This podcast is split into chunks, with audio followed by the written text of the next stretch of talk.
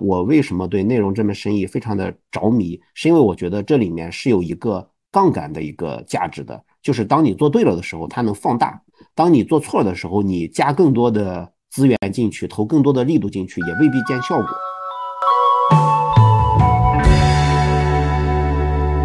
啊，茅台和那个瑞幸的联名是由茅台发起的邀约，还是由瑞幸发起的邀约？己的本科和研究生所学的专业，我会发现这里面其实它就藏着一个密码。那这个密码其实就是表达。首先第一个应该是说的说的很呃准确，然后第二个表达的又很巧妙，然后第三个呢就是能不说话就不说话，就是要少言。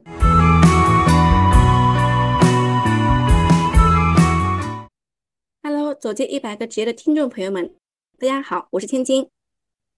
我是艾比，我们已经一个半月没有见了。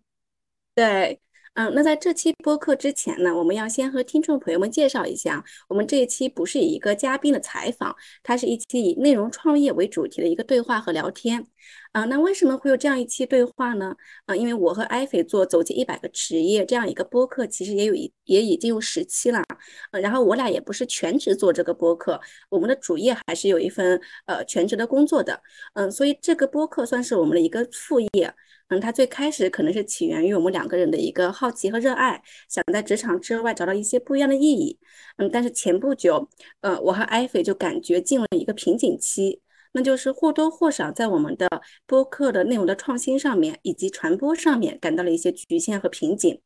啊，所以这个时候我就打电话给我的高中学长严哥做咨询，他呢是一名妥妥的资深内容创业者。在北大读书的时候，就创办了小锄头公众号，也写过很多电影剧本，出过很多书。目前也正在做一些很多的人物的专访。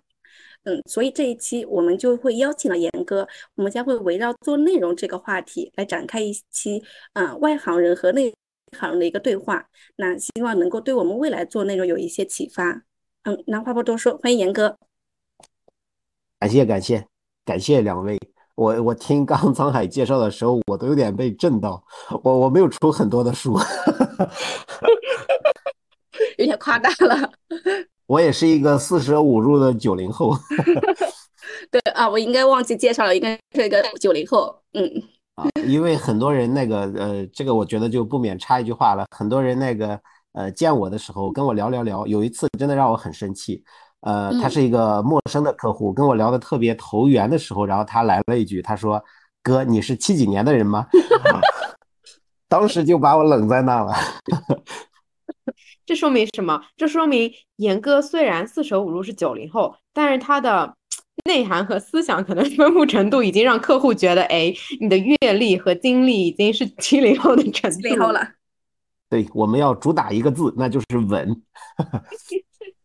哎呀，好的，那嗯，其实千金的话跟严哥应该已经认识十几年之久了。那我就不一样，我是从千金这儿才刚听说的严哥，然后从严哥的公众号和视频号，嗯，小锄头开始接触和初步的了解这一个从来没有见过的我们的嘉宾严哥。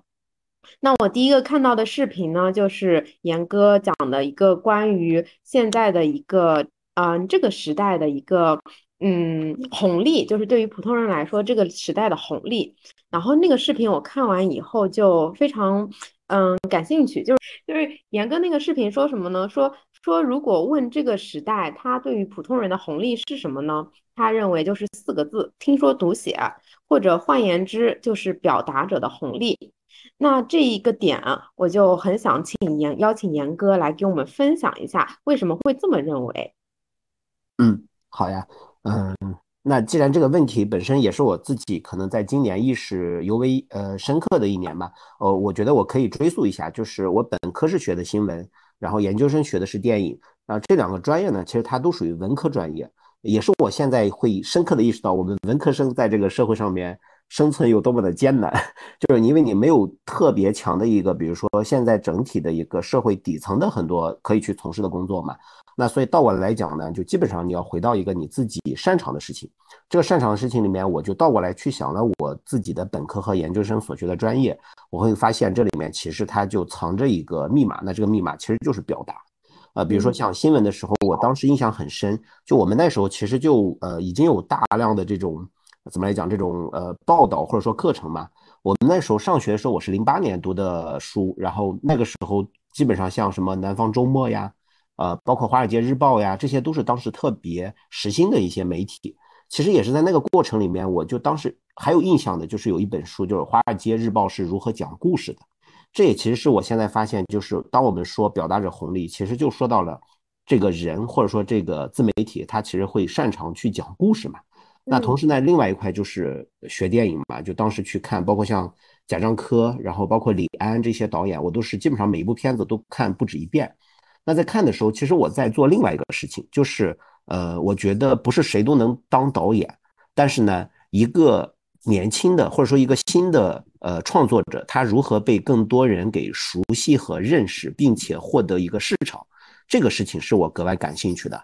然后再到后来就开始实习嘛，我实习的时候是在果壳做了一段时间的实习生，当时正好是给呃，当时正好是给果壳的 CEO 来做助理实习生，所以我跟着他去了解了很多就是内容创业的一些事情，然后再到慢慢后来大概在研究生毕业之后我自己开始干，这个过程里面其实最核心的就是我大概在一三年，也就十年前啊就开始去做公众号，其实做这个事情是非常偶然的，因为当时其实只是想。就是就是，可能你们也能理解那种文科生，就跟你们现在做一个播客一样。我觉得在十年前，可能那时候就是自己想要去表达，至于表达什么不知道，可能那时候就是想写点东西啊，甚至把它当做一个 QQ 空间来写。可能对于你们来讲，连 QQ 空间都不知道是什么了，已经是个非常古早的东西了。然后那时候写呢，就对对对，然后那时候写呢，就慢慢的就开始意识到，哦，原来又回到了就我们说的主题，就是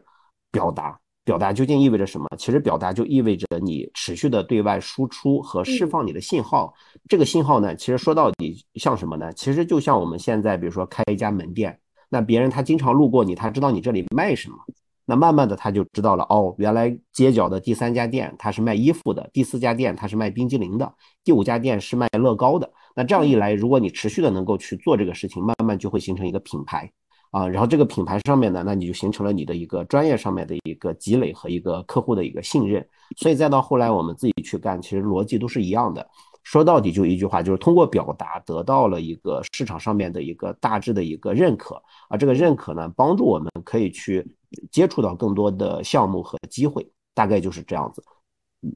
嗯，所以总结一下，就是表达者的红利就是通过持续对外输出，然后。呃，获得客户或者是其他群体的一些认可，从而建立起别人对我们的一个信任，以及是树立起自己的一个品牌，可以这么理解吗？可以这样说，嗯，呃，或者说这里我觉得要补充一个，就是呃，不是说一定要说的多，我发现就是我现在会越来越觉得一个优秀的表达者应该他是呃，首先第一个应该是说的说的很呃准确，然后第二个表达的又很巧妙。然后第三个呢，就是能不说话就不说话，就是要少言。我记得之前李诞，李诞有一次呃好几个人对谈的时候，他就提到了一个点，他说其实会说话的人一般都是少言的，就是他会说到点子上，而不是会叨叨叨叨叨一直说啊。嗯，那。呃，我感觉听起来就是刚刚严哥说的那些，对于有自己的品牌，或者是呃是作为一个销售人员，可能这个它的红利体现的是更加明显的。那对于其他的我们这些普通人，他这个更多的，比如说我们去练习这个表达，那这个红利会体现在什么方面呢？这是我比较好奇的一点。嗯。好问题，这其实我觉得也是，就是嗯，可能很多人就误会了这个问题，就是好像觉得表达似乎只是呃学文科的人，或者说是学跟写作相关，或者说表达相关的，好像才有这个呃呃擅长性。其实我不这样看哦，我觉得所有的专业或者说所有的人，他其实都有自己独特的表达方式，而是看适合哪一种。比如说，像其实更早的时候，我们会知道，可能很多人是写这种，呃，比如说传统媒体人，就我到呃刚刚说到的，包括像南方周末，包括像华尔街日报这样的。但到后来你会发现，这种媒体形式一直在变，包括我们知道的博客，然后再到后来的微博，然后再到公众号，再到现在的短视频，再到最近的直播，对吧？整个这个演变的过程里面，所以我觉得它不是说只有会写的人，或者说会。呃这个讲故事的人才是就是好像适合做这个事情，而是所有人。但是每个人呢，他得找到自己适合的方式。你像我现在。我每天可能都会去看一看短视频。我看的时候我不沉迷，但是我就特别好奇他们很多人的那种表达方式。我发现有些人做的真的很好，因为他就是你你说他的文呃文化程度高到了多高呢？他没有，但是他一上来他比如说家人们，那一下子可能就确实把很多人给吸引过去了。这种表达在我看来，我觉得他的嗯，就是首先说的话，他的呃质量和那些比如说特别高深的、特别看上去很。呃，文雅的，其实我认为他们没有高低之分啊，只是他们选择了各自适合的一个方式去做了这个事情。所以，包括像你们可能是，比如说金融，或者说还有很多像法律从业者，我觉得都是一样，就是你们可能在你们的专业术语之外，也需要找到一种大白话，找到一种更通俗的方式，让别人理解你们做的事情是什么，对吧？嗯嗯，对，这让我想起，就是严哥，你视频里有一句话，呃，我记得是说。其实，好的表达者并不需要有多少的花言巧语，主要要做到三点，说是，嗯，言之有物，言之有，呃，有序，言之有理。哇，果然是看过视频的人。我觉得说的特别好，总结的特别好。对对对，就是这样。我我现在就越发觉得，就是我们真正去看。嗯，因为我自己其实比较喜欢传统文学啊，你像《古文观止》里面那么多文章，现在我们再倒倒过头去想，可能会觉得他们好像是八股文，可能是那种骈体文，对吧？上来就是呃什么“落霞与孤鹜齐飞，秋水共长天一色”，感觉这种句子全是对仗的，都是这种非得这么写的。后来我真的是在这几年，我越来越意识到不是的，因为这样的表达它是有，就首先就是你说的，它首先是言之有物的。其次，它也是言之有序的。然后第三，它是言之有理的。我看过很多这方面的这种分析文章，就写了这些古文，他们其实每一个词的雕琢和运用，它其实都是非常注意的，就是它没有没有废话。但是呢，可能我们因为已经到我们现代人了嘛，我们又会觉得那样的非常刻板的、非常工整的一种呃文章，好像又变得比较的啰嗦和呃繁琐。但其实他们在当时是非常好的文体。嗯，但是我会有严格会有一个问题啊，就是表达确实很在这个时代很重要，但是怎么练习好这个表达？就是其实你讲的呃，刚才讲的表达，其实我理解在落地到我们更日常、更具体的生活中，可能像我和艾菲做这样的一个播客，我们作为一个采访人，那我们是需要去很清晰的去表达我们的意图，呃，以及以及我们在工作中，我们是需要去自己的做。将自己的工作或者自己的项目去做一个汇报和表达的时候，就会发现，哎，我们知道表达很重要，但是好像这个能力还没有很具备。就是比如说会突然卡壳，会突然不知道怎么去很准确的去讲出我们想要讲的东西，以及在表达的过程中，我们可能不能做到，就是像普通讲话的那样子的一个日常感，会有点什么抑扬顿挫呀，就是感觉不是很日常的感觉。对，所以我很想知道是怎么去练习好这个表达。哦，呃，我也没觉得我到多好，但是我确实看了很多，我也我也在研究这个事情。我说几个我的观察，我觉得首先第一个呢，就是我们不要聚焦在就是一个单纯的，比如说呃表达的一个，就是比如说那种呃技巧上面。因为比如说，可能很多人也会去学那种什么像泰的一样演讲，对吧？就把自己可能滔滔滔的就能说，然后或者说有那种播音腔，对吧？上来就啊怎么怎么的都有。那我觉得可能，呃，就我自己的研究和了解，我可以谈几个我的小的观察。我觉得第一个呢，就是，嗯，我会特别喜欢说说我自己的研究和观察。我觉得第一个就是，嗯，首先一定是要多去看的。就这种看呢，其实你包括很多的阅读。这种阅读里面，呃，我个人会觉得现在有大量的文章，它其实就在形成一种聊天的一种感觉，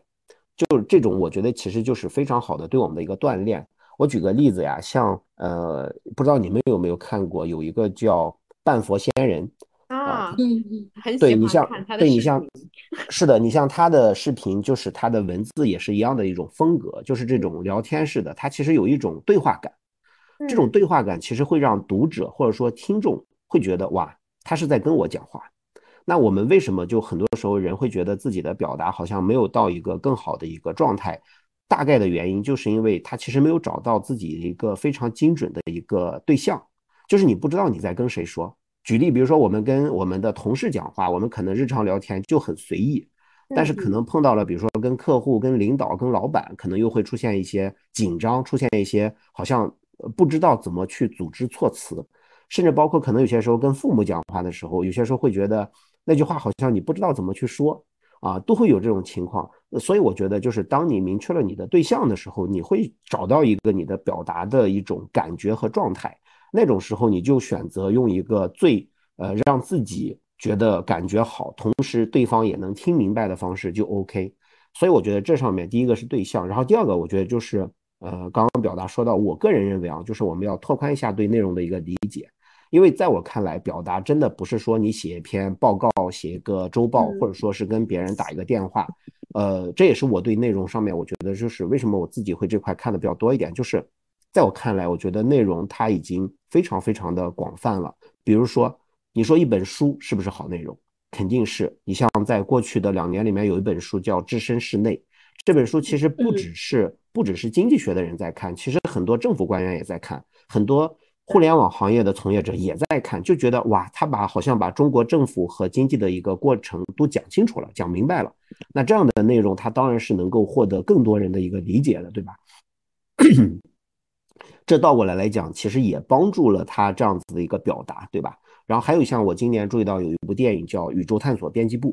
你像这样的电影，可能在以往可能大家都会觉得这不是就是胡编乱造嘛？或者说这这感觉有点不知道他在说什么，不知所云。但是在今年这个时候，他放出来的时候，我觉得它就有一种非常好的疗愈和一种抚慰的功能。那在我看来，这也是一个非常好的表达，因为以前没有这样的东西。然后还有比如说像我们之前那个讨论的时候说到的《再见爱人》，对吧？那里面你会发现，我我我其实觉得那是一个非常好的一个表达和沟通的一个呃展示，对吧？有些时候可能对方一个冷冷的哦，在对方那里就感觉你怎么如此冷漠。但其实可能这边他只是觉得我发乎情止乎礼，因为已经关系已经不再是爱人了，可能已经变成另外一种身份了。那你像还有像我今年吧，我今年去了一次大同，我去看了那个云冈石窟，嗯，没有一个大佛是说话的，对吧？但是你在那的时候，你的整个的状态就被调动了。然后我们中间在一个音乐的一个就各种乐器的一个窟里面，讲解员一下子。指着我们说，让我们往头顶看，然后我们就全抬头，然后看到了非常华彩的那么一一个藻井天，呃，就是整个天穹它都是各种各样的雕出来的呃壁画嘛。那一刻我真的掉眼泪了，就是因为我觉得，你看他都没说话，但是你真的感觉到那就是非常非常美好的，是远超你想象的啊。我觉得这些东西都很好，然后包括像还有像今年的剧《漫长的季节》也是一样，对吧？就感觉把我们很多话都说完了。所以我觉得再说回来，就是我认为的表达里面，就是找到一个合适的一个载体，最后呢，用自己嗯明确的一个受众的一个呃对象，然后第三个选择自己最擅长和适合的就很好，嗯。在记笔记了，我也是。不过严哥听严哥讲到的这这这这个我也有看，呃，然后我也很认同他就是表达的一种。然后我同时也感觉到，其实对于我们每个人，如果要去做表达的话，因为表达它是一种输出，那你如果要有输出，就一定要有输入。那你的输入的内容就非常的重要。那你所有的你平时在看的东西，在听的东西，可能都是一种在积累和内化的一个过程。然后我之前听到一个博主讲，就是他在说你可以去听去看，但是你就是就是有一个动作是非常重要的，就是你一定要学着总结，就是你你听到的东西和你最后能说出来的东西是不一样的。就比如说是置身事内，我之前其实也看，但是我就是我没办法跟别人去讲这个。逻辑就是我看的时候就非常认同啊，原来是这样这样这样，但是我没我发现我还是没办法去讲出来，所以我就去做了一个思维导图，做了五张。我觉得这个就是我可能积累还不够，还是需要积累的过程。所以表达它表达是一个动作，但是它最前面的所有的东西可能都是你对内容的一些积累。嗯，是，我觉得还有一个啊，就是要要重复很多次啊，就是呃，我我小时候因为我父亲是个老师嘛，然后他有一次他就。考验过我，当时他给了我一份报纸，然后他说让我看一个人物的小传，然后他说你看完之后跟我讲一下。当时我也非常的这种浮皮潦草，我就拿过来一看，我说哦，讲的是诺贝尔，就是诺贝尔各种奖的那个诺贝尔。然后他说呃就让我看，然后呃意思是让我看大概三分钟，然后给他去再讲。我拿过来我扫了一眼，因为我自己看东西比较快，我就又还给他了。我说我看完了。然后他说你真看完了吗？我说我看完了。然后他说那我问你个问题。我我我就想的是，反正诺贝尔这些事情我都了解嘛，我就等着他问。结果他问了我第一个问题，他说诺贝尔是哪个国家的人？当时一下我就愣住了，因为我没有没有看到这个信息点啊。然后他又把报纸丢给我，我就看到了诺贝尔逗号瑞典人。嗯，我我然后他然后他后来他就跟我讲，他说你看一个东西，你至少要看三遍，你才能。跟别人讲，所以刚刚沧海说到这一点，我觉得我是非常理解那种感觉的。就是有一本书，你其实你看完了之后，你没有办法输出，就是你的输入到你的输出中间，其实缺少了一个消化的环节。而这个消化，其实一方面就是你的数量要够，就你可能得多读几遍。然后另外一个呢，就是你要找到一个是你自己能去把它讲出来的一个逻辑。这个逻辑就不是作者的逻辑了，可能是你的逻辑了。比如说你怎么去理解这个事情？那这种时候可能很多人就卡在这里了，因为有些人可能读书最后被作者给征服了，觉得作者说的太好了，最后就用作者的方式来把原话讲出来了。那还有些人呢，可能就是觉得自己比作者要更高明，然后就会觉得作者说的一无是处。那这两种我觉得其实都不太可取。最好的办法其实就是你比如说举例，你自己身处的行业。你用这本书里面的逻辑去靠，然后看他讲的和你理解的，或者说你感受到的是不是一致，然后你最后去理解作者他是不是和你讲的事情是一回事，是一个道理。那这样一来，我觉得就可以帮助我们呃更好的去理解这个书，同时你再跟别人讲，可能也会好一点。我举个最简单例子啊，我看那个书的时候，其实我就觉得我自己就完全没有办法去代入，因为第一个我不是政府的官员。那第二个呢，我也不是一个就是经济学的研究者，我更多时候看到的就是我发现他考虑问题的时候，他是把企业或者说这个市场里面的很多的主体，他其实是放在一边的，呃，那这样一来的话，我就没法代入，但是我能理解到，就是当我去和一个政府的呃主导者去谈项目的时候，我知道他的诉求是什么，他的诉求绝对不是我要挣多少钱，那这个事情我理解了就好了。嗯，哎，这让我想到，就是，嗯，以前常听说的一个观点，就是我们看进去的内容，其实并不是我们学习到的内容，只有我们自己真正表达出来，可以输出了，这才是我们学习到的、吸收到的内容。然后我就想到，小时候我们读书的时候，老师经常让我们背书，那个的话，可能是。呃，在我们的思维还没有成型的时候，首先是系统化的锻炼我们这个技能，然后当现在其实我们进入到社会以后，不再是统一化的考试，那我们身处不同的行业，其实我们不同的呃会有自己不同的诉求。那比如说呃千金还有严哥，你们看的虽然是同一本书，但是因为你们呃平时。接触的内容以及你们工作中或者是事业上的诉求不一样，那这本书里面你们看到的东西，你们领悟到的内容也是完全不一样的。哦，嗯，说到表达者红利，我就想到那个我们出于兴趣去做这个播客。其实也算是享受到了一波表达者的红利。怎么说呢？就是我跟千金，虽然我们是出于兴趣去接触到这些嘉宾，但是呃，这件事情让我们链接到了很多不同行业的人，然后呃，我们也在被 push 不停的呃去输出内容，然后锻炼我们的表达，然后呃，不同行业的嘉宾给我们带来的眼界的拓宽和启发也都非常的棒。嗯，是呀，是呀。我我插一句话来说的话，我觉得，嗯，我我很佩服你们，因为你们是跨行在做这个事情，而且成绩非常好。那我觉得这恰恰也是你们以后回看肯定会觉得是一段非常美好的经历啊。因为很多人可能最后就是卡在自己的一个呃专业或者说行业里面，其实对外界了解也蛮少的嘛。对对对，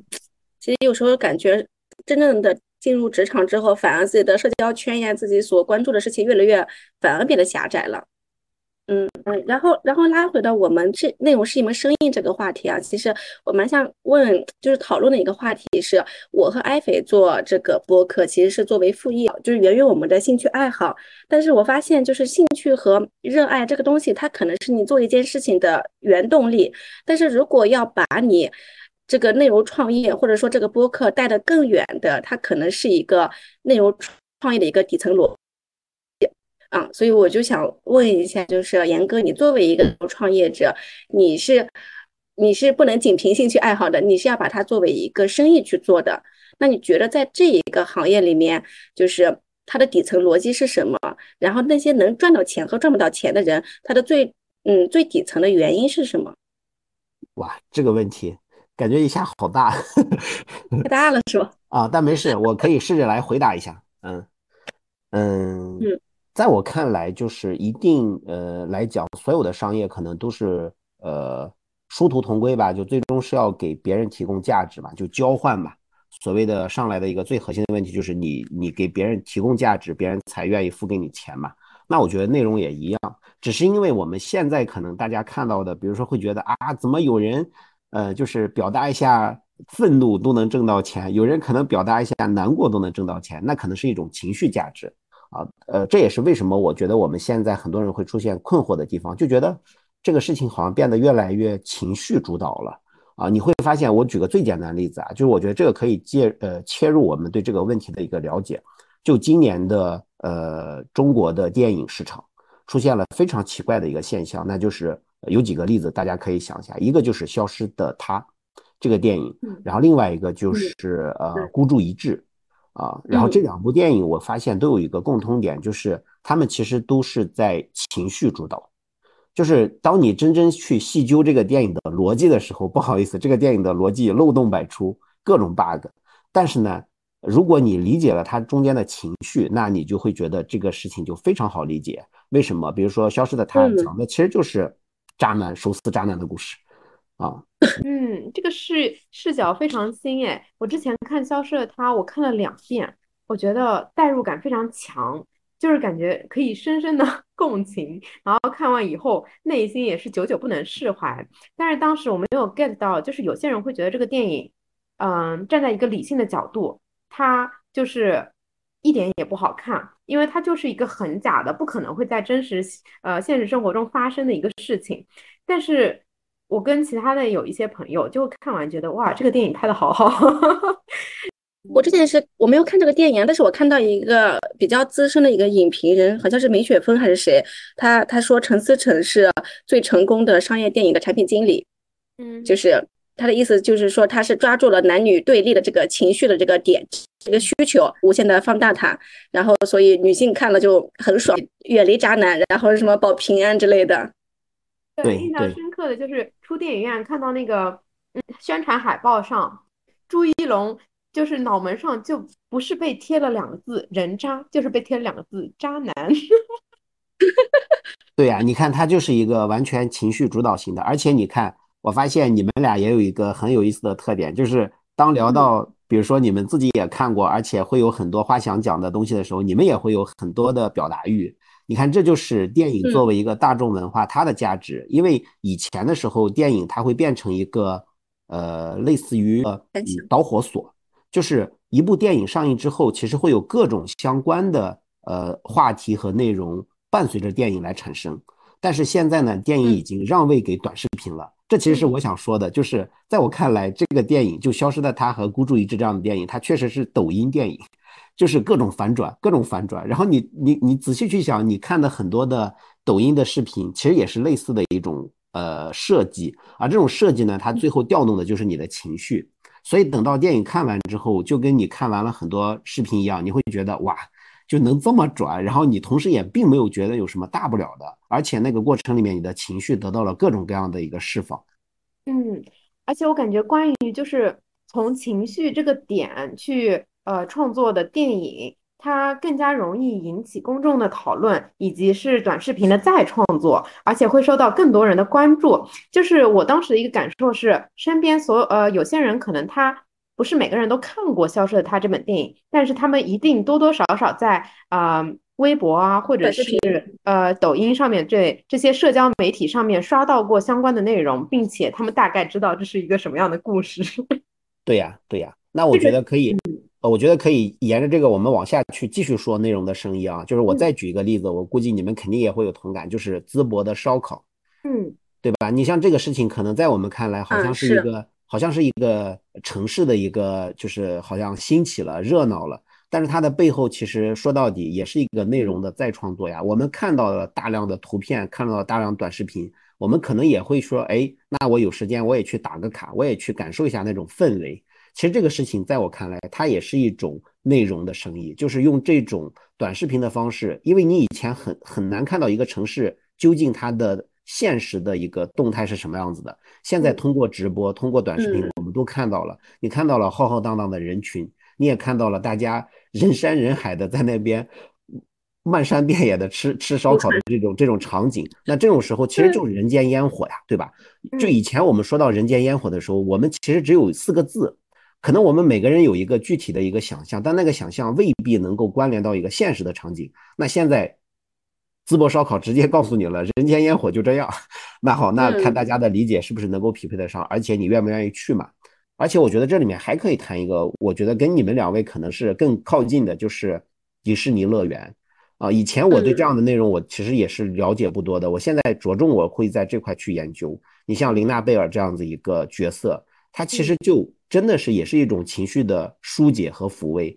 啊。我的老婆前段时间她就说她去迪士尼，然后他看到的时候，真的，一出来的时候，他觉得比看到那么多的真人偶像还让他开心。就他那一天，他跟我讲的时候，他都是非常开心的。这就说明，你看我们说的情绪里面，其实我们说的情绪里面，不只是愤怒，也不只是难过，也不只是悲伤，其实还有很多正向的情绪。这些情绪其实是更难被调动的，对吧？因为大家已经就你你搞笑，你能笑到什么程度？我已经笑得麻了，对吧？那这种时候，哎，有一个非常温暖的，有一个让大家感觉非常美好的一个形象出现的时候，大家还是愿意为此买单。嗯。严哥说到了社交媒体，现在放大了很多，就是吸引我们的呃情绪的点。但是我同时又想到了另一个点，就是相当于它的一个负面。就比如说，再拿淄博烧烤这个事儿来举例子，那其实呃，因为炒作的点是淄博的烧烤，那确实通过呃那些媒体，让我们看到了很多烧烤热闹的这一面，以及淄博人民怎么好客，以及他们的旅游相关的，但。放大了这一点的同时，也让这个城市变得了，嗯，片面的展示在了我们眼前。那其实很多其他的内容，对，完全同意，完全同意。但你看，这就是一个没办法，这就是 如果我们想要看到所有面，你即使你在现场，你也未必能看到，对吧？嗯嗯，对，这就像，嗯，其实我们做这个播客的起因起源是当时，呃。疫情期间，因为我进了方舱，然后那时候其实很多媒体在嗯放大了我们对于这个疫情或者是病毒的恐惧，以及是对于方舱的不理解。那其实我本身亲身进到那个呃环境里面，反而就是会发现，其实并不是像我展示的那那样。所以当时就是千金，嗯，也想。呃，通过采访我来给大家展示更多的真实的情况，以降低呃大家对于这个的片面的理解，以及是一些焦虑的情绪。嗯，这就是我们体会到的这个时代的一个社交媒体带来的一些负面的作用。完全同意，而且我觉得这里可以补充一句来讲的话，就是。你说的真实也要考虑一个是个体的真实还是群体的真实，因为放到个人身上，你也只是感受到了自己所处的单个的一个空间、物理空间和时空里面，你你所能感受到的嘛。但是放到一个更大面上面，可能很多人他又会有不一样的。而且同时，我觉得现在就是大家用词用的都很过分。就再说，你看像电影上来就是刷新影史记录、炸裂啊，视觉就爆棚了什么的。但是你真正再去想，你你会发现，就是这些词其实它一定意义上来讲也是一种滥用，最后其实就慢慢的就是你说的，通过社交媒体再去放大，最后把大家都真的就我觉得就麻了，就我们就那看到这些就那好，那我还是要再谨慎的考虑一下，我要不要进去看，对吧？嗯，是的，是的，可就一方面会，我们看到这些词就会觉得哇，标题党这些媒体实在是太不负责任了。但另一方面又会可以理解，就是因为现在信息太多了，爆炸，那大家都会很焦虑。那我发出去的东西，如果不用放大一点、夸张一点的手法，可能我很快就淹没在了这么多的信息当中，人家就看不到我的内容。是的，就现在绝对是一个内容过剩的时代，不是一个内容稀缺的时代。开，就像附着在你身上的尘埃。是的，那说到这个，我们就想问问严哥了。严哥作为一个在这个。嗯，行业里摸就是摸爬滚打了很多年的一位比较专业的人士。那呃，从你的角度来给我们讲一下哪些内容呃是比较好的好的内容，然后哪些内容是更加容易去变现的呢？嗯，好呀，对，好呀。呃，我觉得这里就是也是也是我。当时你们跟我讲这个事情的时候，我觉得格外感兴趣的。呃，我自己也在逐渐的去研究，而且在实践哦。就在我看来，我觉得，呃，所有的内容形式其实已经非常的多样了。就包括我前面说到的，啊，一本书，啊，然后一部电影，然后一档综艺，然后包括一个展览，还有像一部剧，甚至我觉得包括游戏，对吧？像超级马里奥这样的游戏，我前段时间我看，哇，小孩子可爱玩这种游戏了。然后包括一支广告，你像呃，我注意到有一个账号叫自媒体账号叫何同学啊，那他其实很多他都是广告式的，但是大家还是爱看。我觉得稍微再往上说一下，你看，包括一些爆发出来非常独特气质的明星，他其实也是好内容。比如说像今年封神的那个演员费翔，那我觉得哇，真的就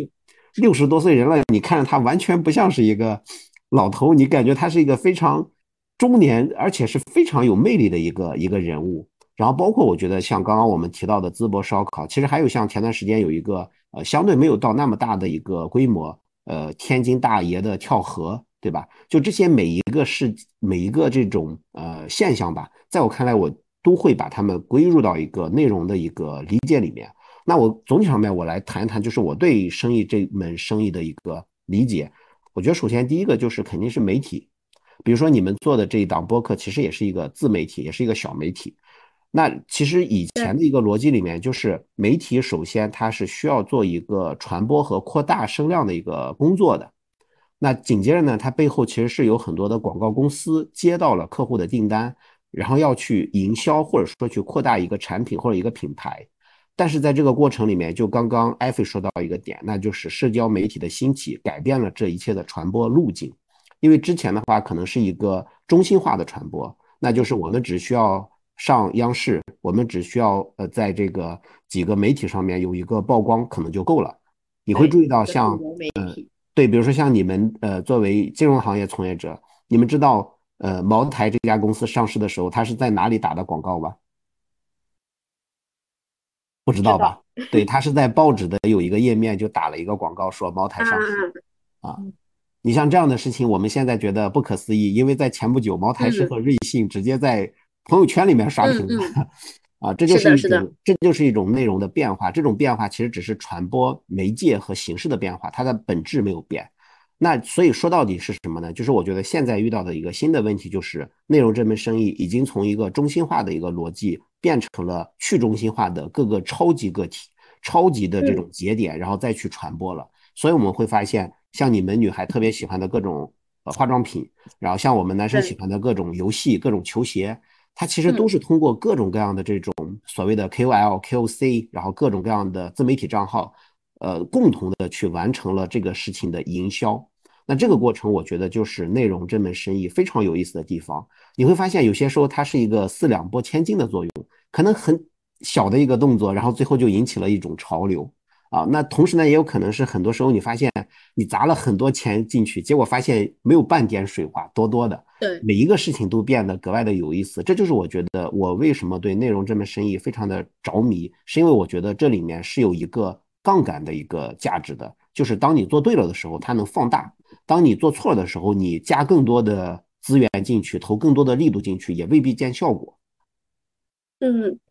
我觉得刚才严哥讲的那个杠杆，让我想到了一句内容是是是有复利的，就是是有它复利的价值的，可能呃呃，在这个时间段有一定的传播性，可能在很久很久之后，它这个内容还是会打动到其他的人，可是还是还是会有它的价值。就像我们之前我们做的播客，可能呃没有更新的一个半月里面，它还是会涨粉丝的，就让我感觉到它是有一个复利价值的。嗯你看，主播现在都开始为自己这个打广告，呃，懒惰来开始找理由，都中间中插这样的广告了。对对，还想讨论一个问题啊，就是，嗯，就是如果就比如说，我们其实很多人意识到表达是一种红利，或者说是想去开启一个内容这样一个副业的时候，我们应该去选哪个平台呢？平台呢？因为现在平台实在真的太多了，然后包括。我和艾菲现在选的是非常小众的一个播客这样的一个赛道。那对于我们将来，比如说想变现，或者说是把它作为一门生意，嗯，那不同的平台对一对创业者来讲去做成一门生意，它是不是都是有不同的一些规则的？啊，是呀，是呀。嗯，呃，这里我觉得，呃呃，其实大家肯定都熟嘛。那我简单说的话，我觉得首先第一个，比如说抖音这样的一个平台就严重饱和了嘛。所以我们会注意到这一两年，其实你已经很难看到还有一个人从抖音上面火起来了，对吧？这个事情就很难了，说明它的供应已经非常的超量了。那第二个呢，可能我们会注意到，比如说视频号，会发现视频号上面就有一些新的人他在呃冉冉升起，那说明什么？就是视频号上面的供应还不够。然后第三个呢，我会注意到，其实你看现在很多人啊，包括大厂的很多呃朋友，他们都会说自己正在做小红书，为什么？就是因为发现小红书涨粉更容易一点，啊，就是。它还是一个成长期的一个事情，然后比如说可能像你很少听到有人现在在，比如说你们的圈子里面，我相信没有任何一个人会跟你们讲说我在做快手，对吧？没有这个事情，没有，绝对是这样的，因为这些每一个平台它其实都已经出现了一定的一个就是固化的一个心智印象，所以大家都会知道说那个地方究竟是干什么的。比如说像很多人可能在过去几年都会格外的喜欢去 B 站，但是现在可能在 B 站上面发现 B 站是一个。赚不到钱的地方，那这种时候就更麻烦了，就自己也不愿意去投入了。所以我觉得再说回来，就是当你们说如何想要去找一个适合自己的平台的时候，我认为最核心的，首先第一个就是这个平台的定位，你自己要研究清楚。就是你不能说，就你不能在一个不适合的平台上面去做自己擅长的事情。举个例子，如果你们更擅长写东西，那你就不要去尝试直播，对吧？那这个其实就是一个所谓的一个匹配的问题，在我看来，我觉得目前我认为的几个有可能的呃方向吧，或者说平台吧，我觉得第一个是微博啊，因为微博是一个公开的一个广场式的一个地方，所以你看它这里其实它在解决什么需求？它在解决吃瓜的需求。你像你们呃现在来讲的话，你们金融行业的各种瓜，大概率也是从微博可能来呃爆发的。它可能首先是在朋友圈里面，对吧？或者说微信群里面，但最终有一个爆发的一个逻呃爆发的一个节点，它一定可能是在微博上面去扩大的。那比如说第二个像小红书，你像我现在其实我就注意到很多男生都开始用小红书了，因为之前大家有一个呃所谓的刻板印象，会觉得可能很多女孩用小红书，比如说上面有很多呃商品啊，有很多消费啊什么的。但现在你发现，当你对生活上面有各种各样的诉求的时候，你都会去那里看一看。比如说去哪里玩更好，然后去哪里吃更好，买哪些东西更有价值，这都是通过小红书来完成的。那第三个呢，就是 B 站。B 站我觉得它现在的一个问题在于，就是呃，年轻人本身消费能力是比较弱的，年轻人的消费意愿呢，其实也经过这几年的打击，也开始降低了。所以这种时候，对于 B 站这样一个平台，它就很难找到一个商业化的一个路径。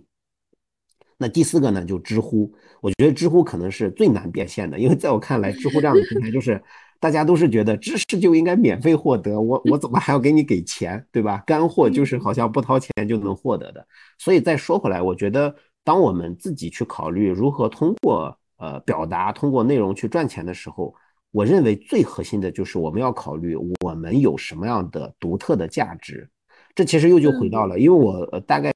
一八年左右，我开始去研究投资方面的东西嘛。呃，我在今年的时候，我又重新去看很多这方面内容的时候，我注意到有一个东西叫波特五力模型。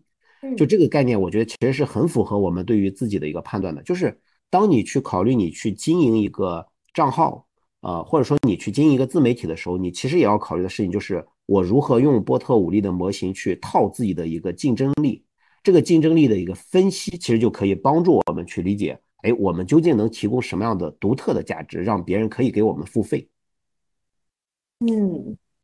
严哥刚刚关于内容是一门生意的这么多展开，让我刷新了很多我关于内容这个方面的认知。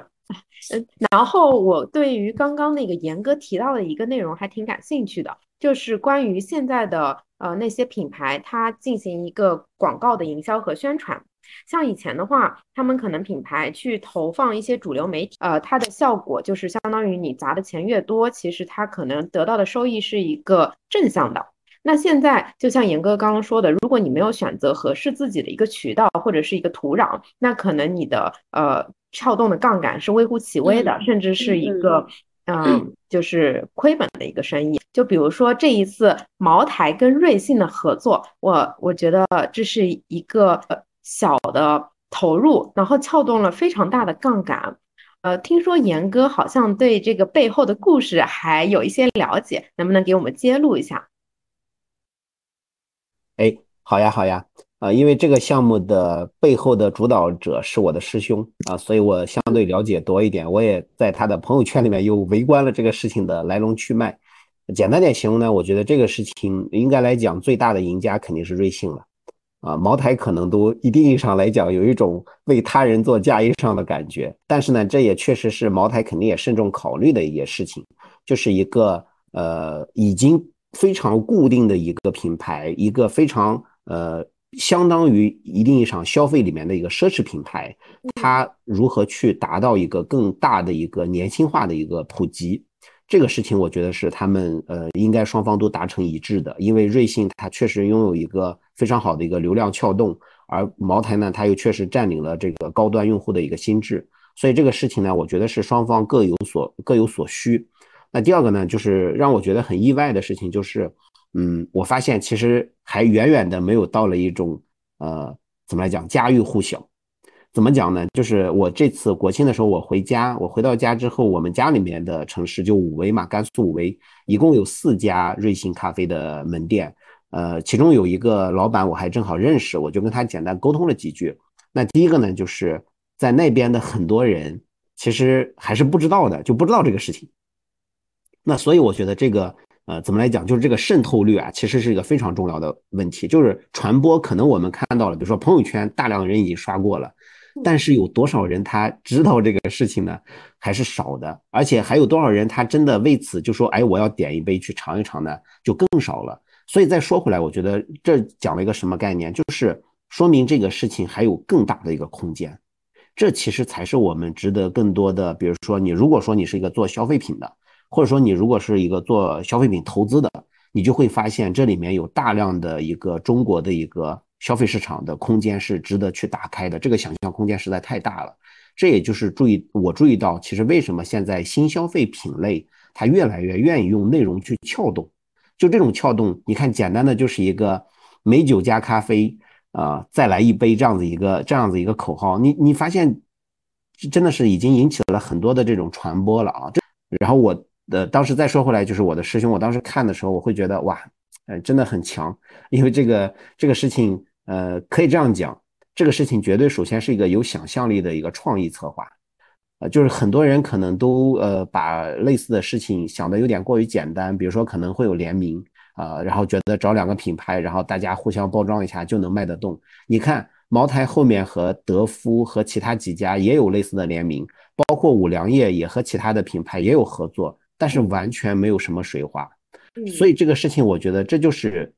牛的营销、牛的内容的传播，因为它非常好的实现了一个最大的一个传播目的。但是呢，我同时也想补充一个，就是我觉得它的消费的一个渗透率还没远远没有到，我觉得还有更大的空间呢。啊，嗯，关于这个我还有一点不太一样的想法啊，就是嗯，关于渗透率这一点。其实就我们的感知，感觉这一次呃茅台跟瑞幸的联名酱香拿铁，它在一二线城市以及是尤其是年轻的消费群体里面，它的渗透率是很高的。这是我们呃对于身边的观察的感知。然后就像刚刚严哥说的，呃，他国庆回家可能在非那个一二线城市，首先咖啡文化它可能并没有那么的是流行，完全同意。对，主要就是咖啡文化没有那么的流行，而且可能瑞幸它的门店数量，呃，就是它也不是它的主要的一个嗯消费的城市，那可能它的一个传播率就会大大的降低。因为我觉得无论一作为一个消费，呃，作为一个产品，如果它想渗透到各个年龄层，以及是呃，就是上级一二线城市，下级三四五线城市，这是非常困难的一件事，或者说是。不可能 的一件事情，因为它肯定是有它的一个受众群体的。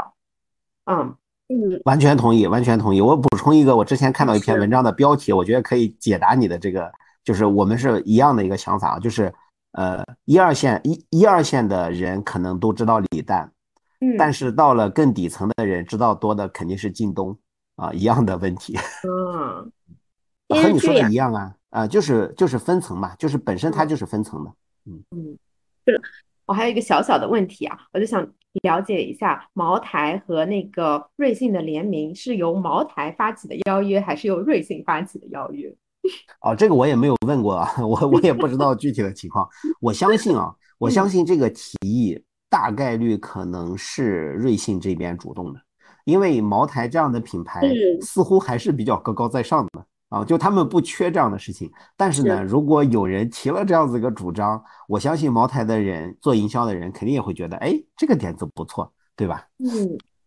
但我还听说过一个想法，因为呃，就我们看到的是茅台它跟瑞幸联名以后，紧接着它又跟德芙呃这样的其他品牌去进行一个联名，整个排布是比较密集的。那就是因为之前一直说这个白酒文化，其实在现在的年轻人。呃，群体中已经很难就是延续下去，因为大家对于白呃年轻人对于白酒的认可度可能远不如呃我们的长辈那一辈。但是茅台如何去延续它这个品牌，或者是保持它这个呃国内的这个地位呢？那它就得打入年轻人的心智。是，所以这个问题我还很好奇，回头如果严哥可以的话，也请帮我们问一下这个背后的故事。我们可以把它放在我们的评论区里，给听众朋友们揭晓一下。哎呀，你们太会，你们太会做媒体了。好的，我答应，我之后去问一下。嗯，谢谢。然后针对这个营销事件，我这边也有几个观察。首先，呃，首先他打出茅台加那个瑞幸的时候，就酱香拿铁，其实是在呃瑞幸和库迪就是两个品牌大战的一个就是。我觉得是一个在一个交锋的一个高潮时期，然后就感觉大家就感觉瑞咖啡就是卖九块九，就是没有任何的新意的时候，然后突然搞出来这样一个品牌宣传，我觉得是立马就是占了一个呃，在舆论上是占了一个上上风的。然后另外一个点就是我观察到，就是像我们金可能金融圈的，然后像领导这样子的一个呃，平时都只是喝星巴克的，就是。咖啡也是有一个鄙视链的，但是在那天酱香拿铁出来之后，因为在金融圈来讲，白酒它可能是一个就是非常高心智和一个硬通货的东西。然后那一天，我们的领导每个人人手一杯预定的酱香拿铁，就专门有人给他们订好了。因为我那天去买的时候，我是买不到的。对，领导们人手一杯啊，从星巴克换成了拿铁，我就会发现这一个广告宣传这一波确实是非常有效果的。然后针对这个事件，然后我又，其实我当时也很，就是就是就是就是很不明白，为什么茅台它会去和那个，呃，就是咖啡会去做一个联名，然后然后我就看到了刘润老师的一篇那个公众号，然后他会去说，就是瑞幸，就是对于茅台来讲，他可能是在找一个更年轻化的一个品，这个时候他卖的东西可能就是他的品牌以及他的 IP，所以就会有一个一加一大于二这样的一个效果。然后同时我也想到了迪士尼，迪士尼它有一个非常经典的这样一个 IP，它打造了迪士尼乐园，以及打造了一个完整的迪士尼这样的一个王国。你包括我们去买衣服的时候，可能有迪士尼的一个联名，所以它这个时候我觉得它其实是在卖它的 IP，以及卖它的这个对这个 IP 的一个授权，啊。嗯，然后就是会让就是这样子的一个，就是就是一个一个是什么年轻的一个新消费，一个是已经非常具有影响力的这样一个品牌，这样子的一个联名，就让我感觉到，呃，整个新消费是有很多故事可以去讲的，然后就很多有很多的想象力可以去做一些传播事件的。嗯嗯，刚开始我还没有特别理解内容是一门生意这个话题，现在聊到现在，我就感觉自己好像有了比较深刻的认知。那那说明我们聊的还是比较透彻的。我觉得刚刚呃你们说到的几点，我可以略微补充几个我我自己的观察。呃，首先第一个呢就是白酒，比如说很多人现在会说年轻人不喝白酒了啊，然后我觉得这个事情有待观察。呃，就是在我看来，现在很多年轻人还没有到了需要借酒浇愁的时候。你会注意到，现在年轻人不喝白酒了，但是他会喝酒，他会喝各种酒精饮料，对吧？所以其实我觉得这里面还是有一个消费能力、消费意愿的一个首先的一个背景。然后第二个呢，就是我特别喜欢那个投资人段永平，他说过一句话，他说其实喝酒是有快乐的，只是那种快乐可能很多时候我们自己现在因为新兴人类吧，可能就会觉得好像喝醉酒之后丑态百出，但其实你喝到一个相对微醺的状态是有一种快乐的，那个事情确实妙不可言。那我可以讲的，我觉得就是。嗯，也是刚刚回答你们说到的第二个问题，那就是这样子一个 IP，其实它每一个都有故事的，就是我们呃我们了解的，比如说你看茅台的故事，茅台的故事难道简简简简单单只是因为它在贵州吗？不是的，它有背后有非常多的跟我们的历史相关的，跟我们的非常多的呃目前大家所了解到的整个中国的一个文化结构相关的一个东西，那这个我就不展开了，因为我觉得这这个可能就不是一个着重要去铺的事情啊。然后第二个呢，你会发现，比如说迪士尼这样的，它其实也是它的整个的 IP 带来的一个价值，就是我们其实对这样的品牌，我们都有自己的一个什么？我们其实有一个，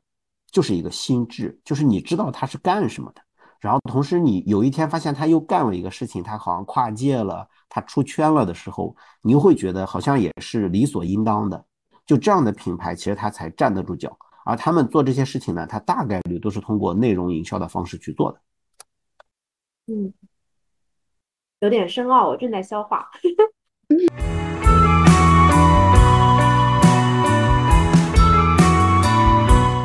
嗯，我不知道你们自己有没有特别喜欢的品牌，你们现在可以说吗？啊，各种方面的都可以。我想到一个我之前很喜欢的一个品牌，叫未来。车吗？嗯，对，未来汽车。啊。嗯，看来你是一个高净值人群。当时是 真的很被他吸引，因为他应该是呃，就是车界第一个提出他卖的不是汽车，而是呃整个生命周期的服务的理念的呃品牌。所以当时我被这个理念打动，非常打动。你看，你这就属于什么呢？就是呃，我觉得是非常非常这个好的一类消费者。呃，这个整个的话术最开始你知道是谁开始的吧？是苹果，苹果他就会说：“我给你卖的不是手机，是生活方式。”嗯嗯嗯嗯，我会就是然后星巴克卖的不是咖啡，卖的是第三空间。